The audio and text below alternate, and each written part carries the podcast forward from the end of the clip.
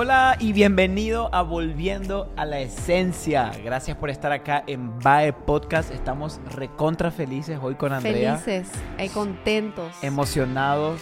eh, eh, con mucha expectativa. Expectativa, ¿qué más puede ser? Estamos Estamos eh, con ánimo. con ánimo. Lo que se te viene a la mente. Pero estamos, cualquier palabra que describa felicidad, eso estamos. Estamos, Estamos, felices sí. de estar aquí con ustedes. Una Muy, semana más. realmente cada vez que nos sentamos acá a grabar los episodios, sentimos alegría.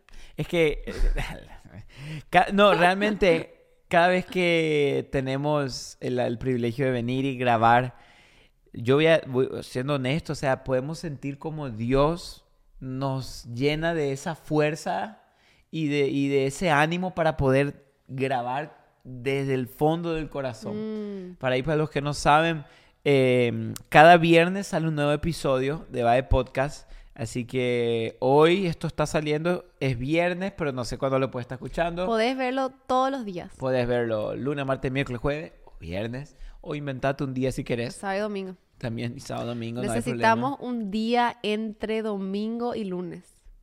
Sí. ¿Para qué? Para no hacer nada. No, y tipo necesitamos, digo así, necesitamos para agregar y para tipo salir el fin de semana y entrar a la nueva semana. No, como un día ¿Qué para... opinas? Está bueno. Hablando de eso, veo que estamos sin querer otra vez. Matching. Eh, o ¿Por sea, qué? tipo cuadraditos o no. Ah, mira, me copiaste. La verdad que a veces con Seba tipo nos preparamos y ni cuenta nos damos que Pero- estamos conectados en el espíritu. You're connected. Ujú. Eh, pero bueno, antes de que se descontrole este tema, eh, ¿en qué estábamos? En la alegría. Ah, de que estamos felices porque podemos sentir como el Señor nos ayuda para grabar estos episodios. Eh, y bueno, también felices de que ya cada vez falta días nada más para terminar el año.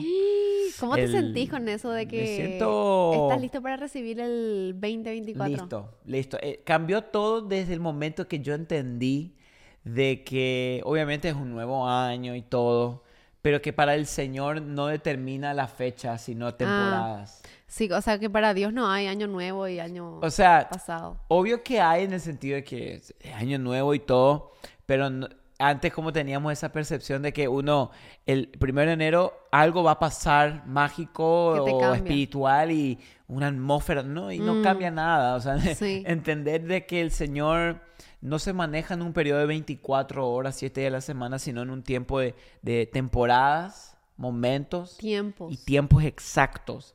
Eh, entonces, bueno, pero al mismo tiempo también emocionados por y agradecidos a Dios. Estamos muy agradecidos por todo este 2023. eh, agradecidos de poder, primero, como siempre digo, de conocer al Señor, la gracia de haber sido salvos.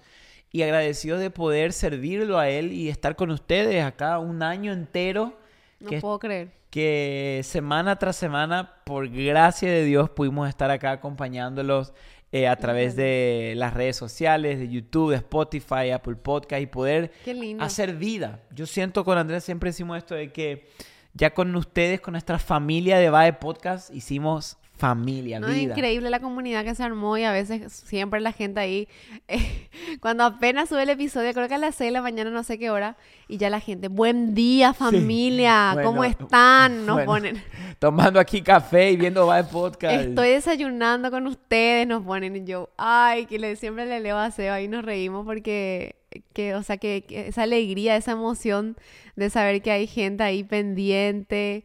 No, y, el, Eh, y el hon- también el honor lindo. para nosotros de, de poder estar en sus hogares, en sus casas, en sus celulares, En sus teles. en sus televisiones. Nos encanta cuando ven en la televisión. Pero bueno, em, sin más que decir, eh, y, y- y ya apuntando un poco hacia el tema. Direccionando, por favor. eh, sobre este tema fue algo que lo posteé hace un, hace un par de semanas en las redes, Mm. porque fue algo que el Señor me confrontó a mí. Eh, porque, mira, hay algo que, no sé si alguna vez lo llegué a decir acá en el podcast, creo que sí, no me acuerdo en qué episodio fue, pero habrá sido ya hace mucho. Siempre me incomodó un poco el hecho de que cuando algo bueno sucede, o una, no sé, algún- te sanaste de algo, Una te promovieron de algo, una bendición, decimos, wow, gracias a Dios. Pero cuando algo malo sucede, o cuando no sucede algo como nosotros queríamos, no solemos decir, wow, gracias Dios, sino que tratamos de excusarnos. O Ah, culparle a Dios. O culpar, o muy bueno, o llegar al punto de culparle a Dios. O sea, siempre me incomodó el hecho de recibimos muy bien las bendiciones y damos eh, gracias a Dios que pasó esto, pero cuando pasa algo malo, no decimos gracias a Dios, quedamos como, bueno, Así por- es la vida. es por algo, Mm. eh, algo Dios te está queriendo decir. Todo ayuda bien.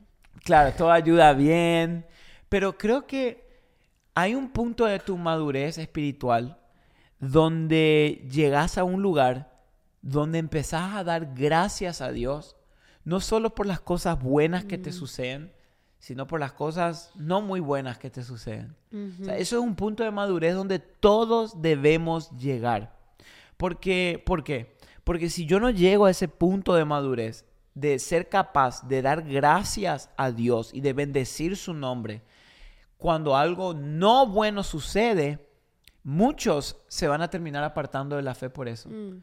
Es que también tenemos que saber a qué llamamos bueno, porque tal vez lo que no, para nosotros es bueno, al final va a terminar siendo malo, digamos, a la perspectiva de Dios en el sentido que no sé, tal vez hay algo en el plan de Dios, en el propósito de Dios, que eso bueno que para nosotros tanto anhelamos o soñamos que sea así, así, así, tal vez no, no es bueno en el plan de Dios. Claro, o O sea, sea, por eso es que digo, depende a qué llamamos bueno para nosotros. claro, eso, No sé eso si- cambia toda no la sé- no sé si- perspectiva. si me expliqué bien. Sí, no. Entonces, por ejemplo, eh, lo que nos puede ayudar a entender es esto, es si, porque muchas veces da gusto recibir los sí de Dios, cuando Dios te dice sí y se dio. Oraste por un trabajo y se dio. Mm, Ah, bien, gracias Dios.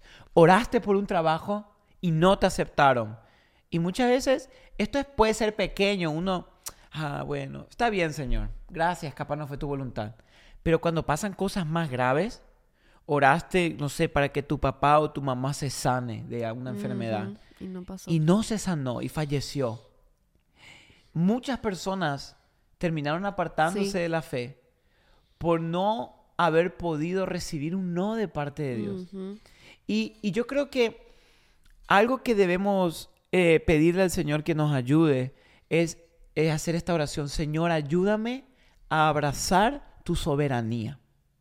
Ayúdame a abrazar tu soberanía. Por ejemplo, hace un par de semanas posteé un, un, un thread en Instagram que decía, ah, las llamas en el infierno, las llamas eternas, no son el peor sufrimiento, sino la, la eterna separación de la gloria de Dios. Y me, me- me llamó la atención porque he tenido, eh, he visto varios comentarios de que hablaban de que no, yo no creo que un Dios de amor pueda permitir una eterna condenación en el infierno. Eso no va de mano con un Dios de amor. Y me, y me llama la atención cómo hemos llegado al punto en que chocamos con la soberanía de Dios y con las verdades de la Biblia que no, que no nos gustan mucho. Mm, Entonces decimos, Sí. no, yo no creo que un Dios de amor permita algo así. ¿Por qué? Porque tú lo sientes, porque tú lo dices. O sea, te das cuenta, hay verdades Sí. en la Biblia que van a chocar con nuestro corazón, pero que son verdades de parte de Dios. mm, Y si yo no, mira, si yo no soy capaz de abrazar la soberanía de Dios, yo nunca lo voy a poder amar completamente a Él. ujú. ¿Entendés? Sí. Eh, eh, Y esto pasa mucho, y verdades bíblicas, teológicas, que muchos decidimos no creer porque no me suena muy O justo. se suavizan. Claro. Digamos, tratamos de suavizar esas verdades tan reales que vemos en la Biblia, porque nuestro, digamos, más que todo, lastima nuestro ego. Claro. ¿Cómo yo voy a irme al infierno por Claro. tal cosa? O cómo yo, y siempre lo apuntamos otra vez hacia nosotros, y ahí es cuando el- esas verdades chocan más que todo con nuestro ego. Sí, claro, entonces, por ejemplo, esto del, del- del infierno, la Biblia constantemente repite y recuerda la condenación eterna para aquellos que no creyeron, pero de alguna manera encontramos la vuelta al versículo para, no, un Dios de amor no haría eso, un Dios de amor ¿en qué está basado tu amor? ¿Cuál es tu definición de amor? Claro. ¿Entendés? Un Dios de amor. ¿Qué es amor? O sea, ¿qué estás definiendo con amor? Entonces te das cuenta que llegamos a un punto donde chocamos con las verdades de Dios que son incómodas. Sí. En la Biblia hay muchas verdad, hay muchas verdades incómodas. Hay muchas verdades que uno lee y dice, Sí. ¿cómo puede ser que esto esté en la Biblia? Pero la madurez espiritual te lleva a un punto donde aunque tú no entiendas verdades bíblicas, no porque no haya explicación, hay explicación, pero aunque no entiendas emocionalmente, tú abrazas la soberanía de Dios. Y esto, por ejemplo, creo que uno de los ejemplos más eh, concisos en la Biblia está con el libro de Job en el Antiguo Testamento. El libro de Job es magnífico, es un libro de poesía, es un libro de verdades, es un libro increíble, pero lo que más me gusta de Job es el hecho de que, bueno, para entender un poco el contexto, el, el Job es un libro que al principio uno dice como que, ¿what? Porque dice que eh, eh, nos empieza contando una historia en el cielo, de que estaba Dios con sus ángeles y como que Dios hace una reunión Mm. y Satanás se presenta entre los ángeles. Ahí ella empieza como que, ¿qué hace el diablo en la presencia de Dios? O sea, Ajá. eh, ¿qué hace ahí? Y, y se presenta. Y es interesante porque el, el diablo, Dios le hace una pregunta a Satanás y le dice, "Hey, ¿de dónde vienes? Y le dice, vos pues ando de rondear la tierra de aquí para allá. Y fíjate que no fue el diablo quien introdució a Job a Dios, fue Dios quien introdució a Job al diablo. No fue que el diablo dice, vengo a ver la tierra y quiero, quiero presentarte un poco a este hombre Job. No, Dios le dijo, ah, te has fijado seguro en mi siervo Job. No hay ninguno como él en la tierra. Me ama, me sirve. Dios le describió. Y, y el diablo lo- le responde al Señor y le dice, sí, sí, sí, yo sé, yo entiendo. Pero ¿sabes por qué? Por todo lo que tiene. Mira todo lo que le diste. Por eso él te ama. Pero quítale, le dijo el diablo. Y me encanta esta parte porque me- me- el diablo se autoexpone él mismo. Porque él dice, quítale todo lo que tiene y vas a ver que en tu cara te va a maldecir. Entonces ahí damos cuenta, me doy cuenta lo que hay en el corazón del diablo. ¿Qué hay en el corazón del diablo? Que los hombres maldigan a Dios. Wow. Eso hay en el corazón. Fíjate lo que le dijo, quítale y vas a ver que en tu cara te va a maldecir. O sea, el, el- el- el- el- el hombre no es el enemigo de Dios. Eh, perdón, el hombre no es el enemigo del diablo. A veces pensamos que el diablo es todo contra el hombre. No, no, no nos olvidemos esto. El hombre es el medio por el cual Dios quiere eh, derribar y quiere atacar a su enemigo, que es Dios. El enemigo. Eh, claro, que es a Dios. O sea, ¿qué pasa? El enemigo, el diablo, no tiene algo solamente contra el hombre. El diablo está contra Dios.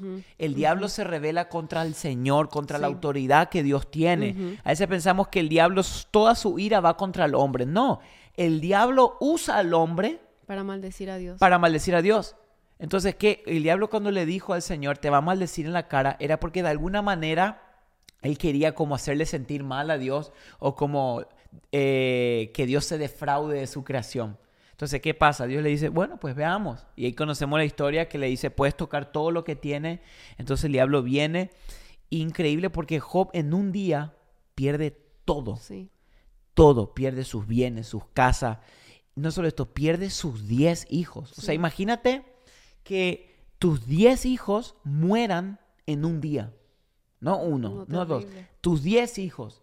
Bueno, y pasa todo esto y, y- y llegamos al punto donde Job agarra y pierde todo y se arrodilla en el suelo y, y dice, y adora a Dios. O sea, no tiene lógica. No tiene lógica. ¿Cómo Job fue a adorar a Dios y dice, desnudo vine al mundo, desnudo me voy? Mm. Y bendice el nombre del Señor. Mm. Entonces, creo que eso es un punto de madurez espiritual donde difícilmente todos llegamos. Al punto donde nos suceda tal tragedia y podamos postrarnos en tierra y bendecir el nombre de Dios. Incluso, imagínate, Job es un libro que habla, digamos, meramente del, del sufrimiento y de cómo el dolor y el sufrimiento pueden golpear tanto la vida de una persona. Eh, y cómo eso también, in- incluso y sin embargo, y a pesar de todo eso, este hombre Job decide adorar a Dios. Como Claro. decís, llega un punto, un punto de madurez en tu vida.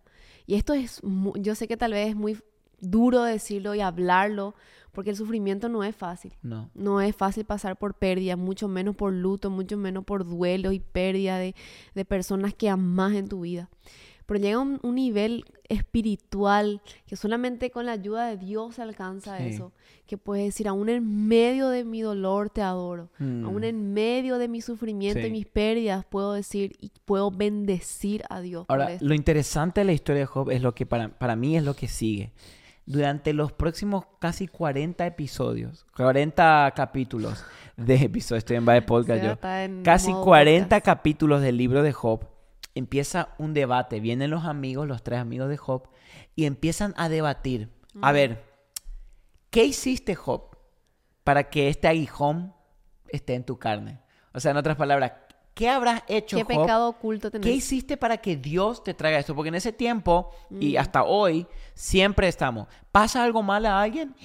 Algo seguro. Algún pecado cometió. Sí, por eso el algún Señor. pecadito oculto eh, hay. Por eso el Señor permitió esta prueba en su vida.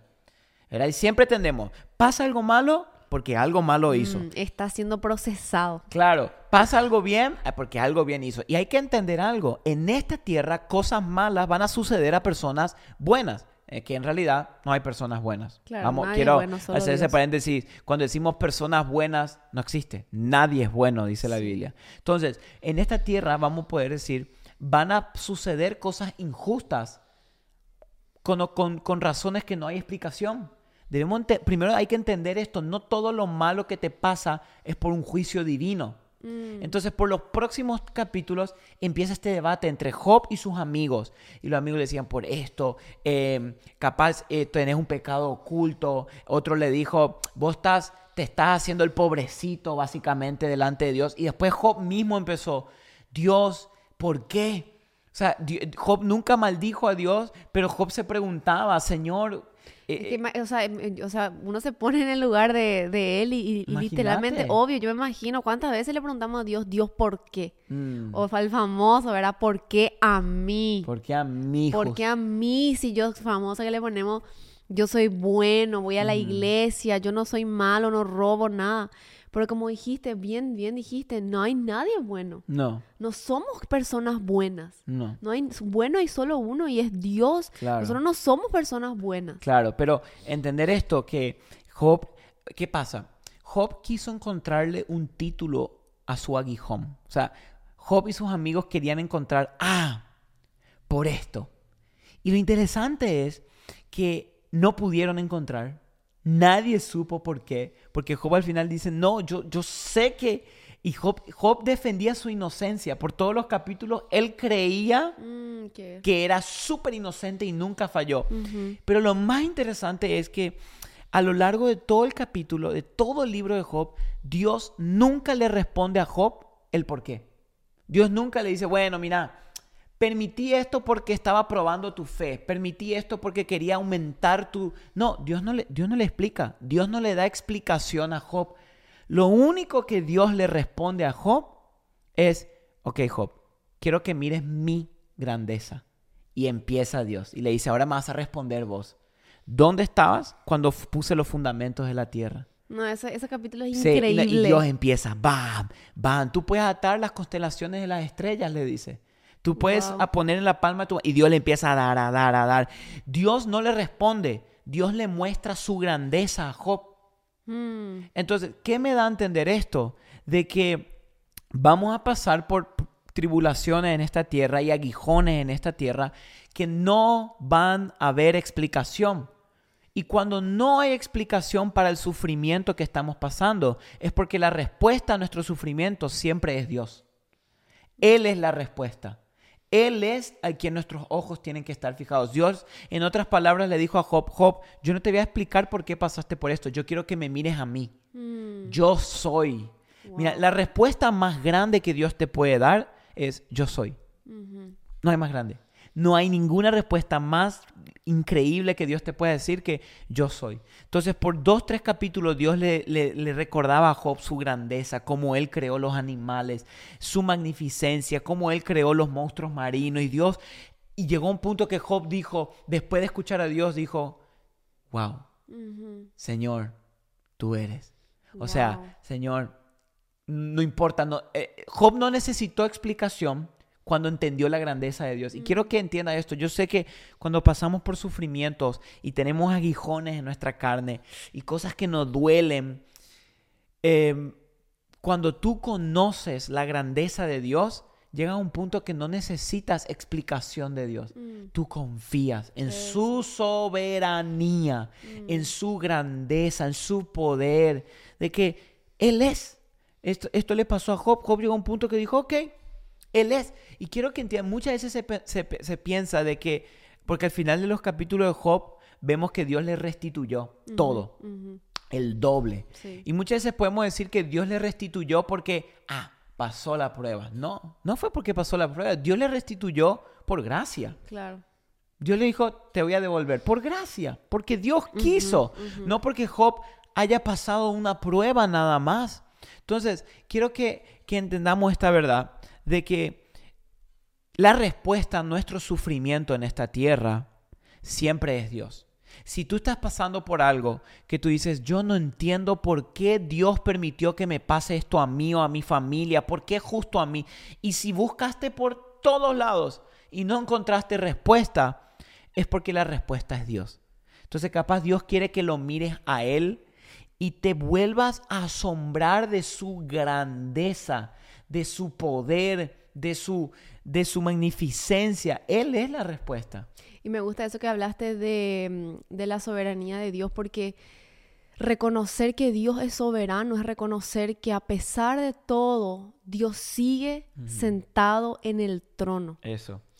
Dios sigue sentado en el trono significa que así como Dios permite que el universo siga funcionando, que todo siga girando y que se sostenga todo el universo y las constelaciones y, todo lo que no podemos ni siquiera imaginar ni ver, Dios sostiene nuestra vida. Amén. Reconocer que Dios es soberano es reconocer que aún el sufrimiento y los aguijones que estoy pasando en mi vida, aún de eso Dios tiene el control. Y que Dios no permite eso para verme sufrir y verme ahí, ay, como que Dios quiere ver. No, no es eso. Mm. Reconocer que Dios es soberano es reconocer que Dios gobierna sobre todos y sobre todo. Ahora, hay algo acá, y esto, esto es duro, esto es Esto a es veces difícil de digerir. Spicy. ¿Por qué es tan difícil? Porque tristemente los últimos años hemos escuchado muchos evangelios distorsionados del genuino evangelio. Este evangelio de que, hey, no, hoy Dios tiene que sanarte. Hoy Dios te va a quitar tu sufrimiento. Hoy Dios te va a quitar toda carga y dolor en tu corazón. Vas a salir de aquí sin preocupación. Pare de sufrir. ¿Verdad? Literal, o sea, mucho del evangelio que hoy vemos, dices, no en todos, pero lastimosamente en muchos lugares, es como un evangelio de, hey, venía Dios, que Él te va a quitar todo sufrimiento y vas a tener una vida hermosísima. Mm, ¿Y qué pasa si te digo que hay aguijones que probablemente Dios nunca los quite? mm, Hay sufrimientos y pesares y dolores que puede que Dios nunca te quite en esta tierra. Y esto puede ser como, ¿qué? Como, O sea que el resto de mi vida voy a tener que luchar con esto. Bueno, pues yo estoy diciendo lo que la Biblia dice. Fíjese lo que Pablo, y quiero que atiendas bien a este versículo en 2 Corintios 12. Pablo dijo, él estaba hablando de todo, porque Pablo escribió las cartas, ¿verdad? De Romanos, 1 Corintios, Sí, la- todas las cartas paulinas, que tienen revelaciones increíbles. Yo digo, ¿cómo Dios le hablaba eso a Pablo?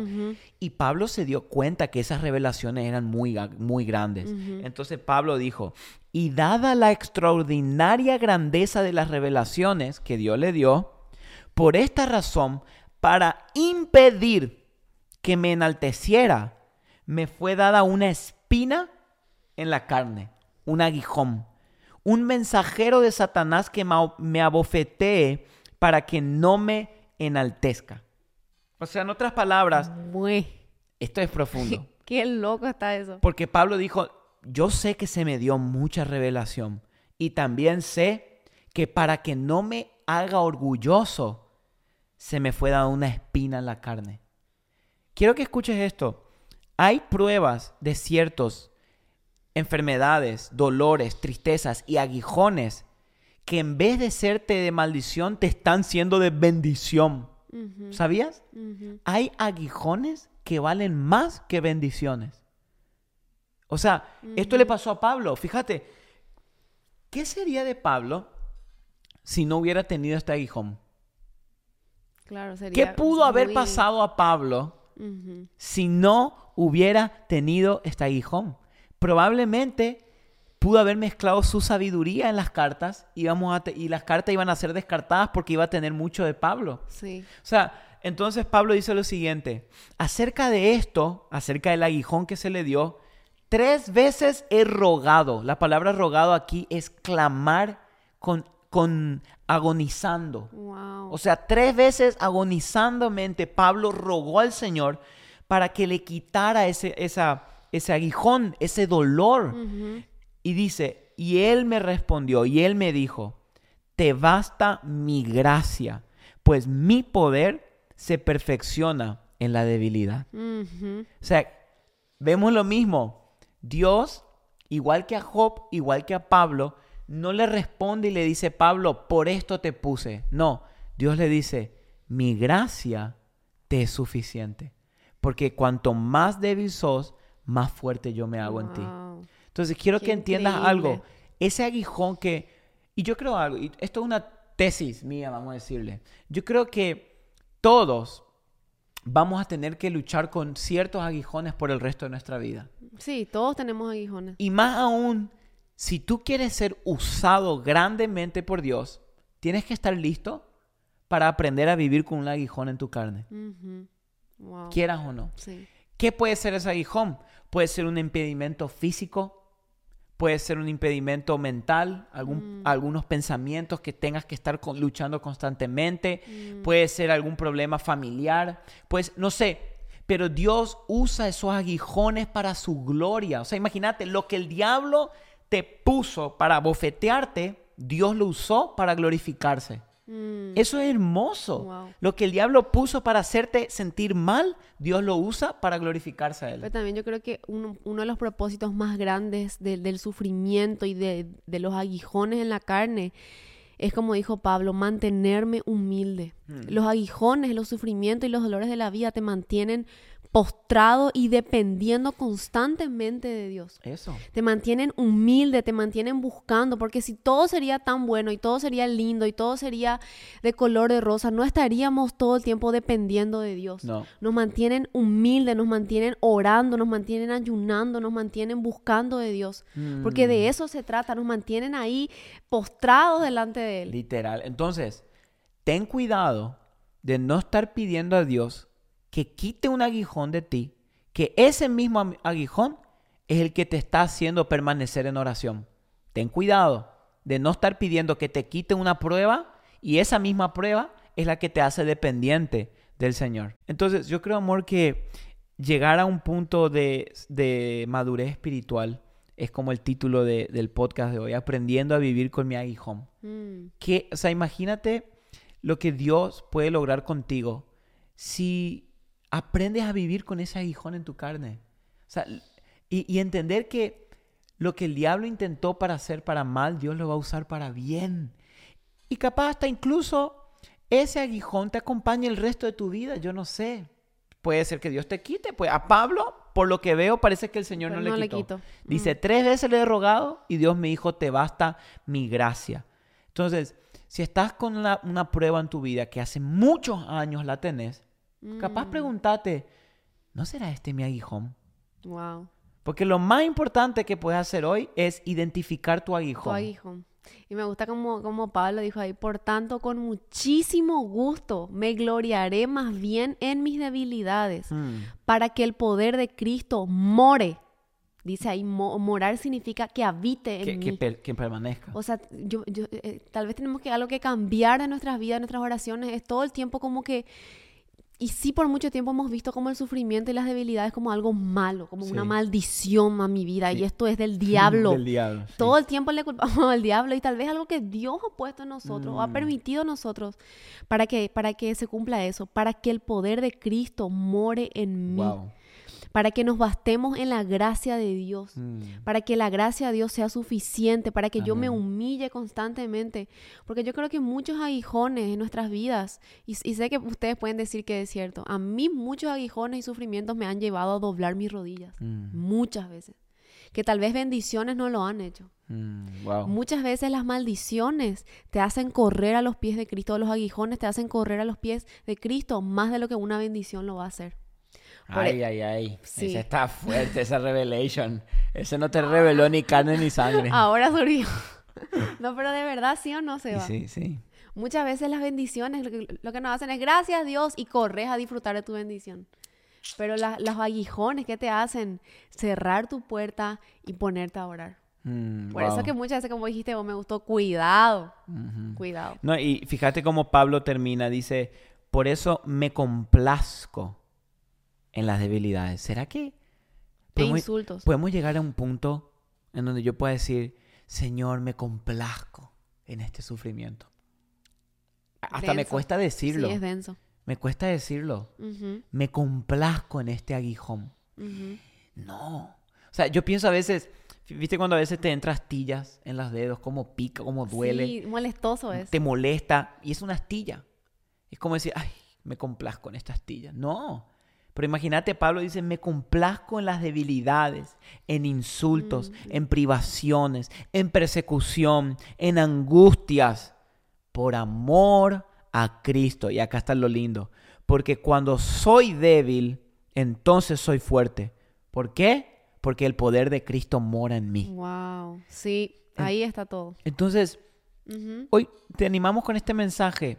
Hey, cuidado con lo que estás pidiendo que Dios te quite. Segundo, identifica cuál es tu aguijón. Si venís hace años luchando con algo, o con, la- con, un, con un dolor, o con una enfermedad, o con algo que voy a decir, pero ¿cómo puede ser que nunca me sano o que nunca esto se... Probablemente sea un aguijón que por ahora, no sé si Dios lo va a quitar o no, pero decir, Señor, sea que lo quites o no lo quites, tu gracia me es suficiente. Wow, me basto en tu gracia. Y aprender a vivir con el aguijón para la gloria de Dios. Y dando gracias en todo. Aprender también a decir así como decimos, gracias Dios por esta bendición. Mm. También aprender a decir, gracias Dios por esta enfermedad. Ay, y es muy duro decirlo. Eso cuesta. Es muy duro. Tenemos unos amigos que una vez, una, que una vez predicó que, que su esposa tiene diabetes. Mm. Y que él le decía, gracias Dios por la diabetes de mi esposa. Yo cuando escuchaba decía, ¿Cómo? ¿cómo puede decir eso? Pero es cierto, tal vez esa, esa enfermedad, esa tormenta les llevó a un nivel mucho más profundo de amor por Dios. Híjole. Gracias Dios también por las tormentas, gracias Dios también por los aguijones en mi carne que me molestan, pero que me Jesús. mantienen humilde. Ese duele. Pero esto te trae tanta, tanta transformación, ¿verdad? Sí. Wow, no. Y bueno, queremos dejarte Tremendo con este esto para que te vayas meditando en esto y el Espíritu te hable hoy y puedas identificar tu aguijón. Pero bueno, oramos que, que el Señor te bendiga. Eh, gracias por escuchar Vibe Podcast cada semana. Eh, em, suscríbete aquí a nuestro canal en YouTube o en Spotify, donde sea que nos escuchás. Cada viernes está saliendo un nuevo episodio. Pon en los comentarios, amando mi aguijón. Ay, a ver, si estás hasta acá, si escuchaste hasta el minuto 33, pone amando mi Y aguijón. el emoji de la abejita. de la abeja. Entonces sabemos quiénes permanecieron hasta Dale. acá. Esa es la que- sí, prueba la para prueba de este episodio. fuego. Y si está en Spotify, Si está en Spotify, podés contestar también. Hay una, una cajita abajo. dale, eso hagamos. Así que bueno, Amandomiaguijón.com. familia, nos vemos. Dios les bendiga. Un gran abrazo y nos vemos la próxima semana. Nos vemos. Chao, chao.